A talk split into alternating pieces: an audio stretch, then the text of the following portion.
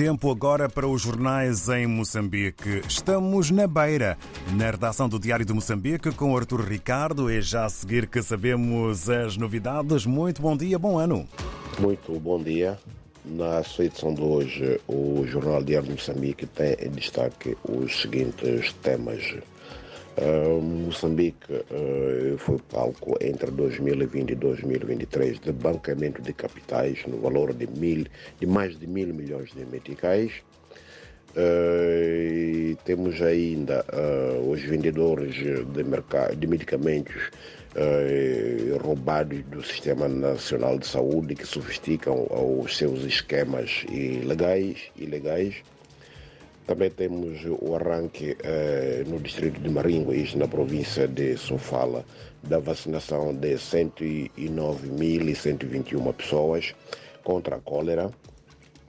Eh, ainda eh, o, o, Centro de Integridade Pública, eh, uma ONG moçambicana, que afirma que o, o, os milhões de meticais do Orçamento Geral do Estado é que fazem com que o líder da Renamo, o Souf Mamade, queira, portanto, manter-se na liderança de, deste partido. Uh, também temos uh, na província de Inhambane um polícia que suicidou-se uh, alegadamente por ter perdido num jogo de azar.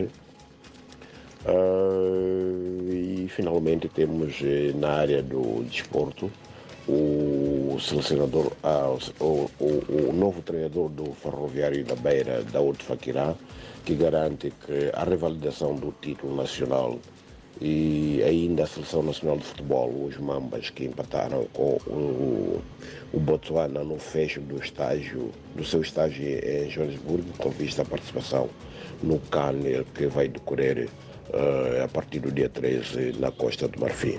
Por hoje é tudo, muito obrigado e até a próxima oportunidade.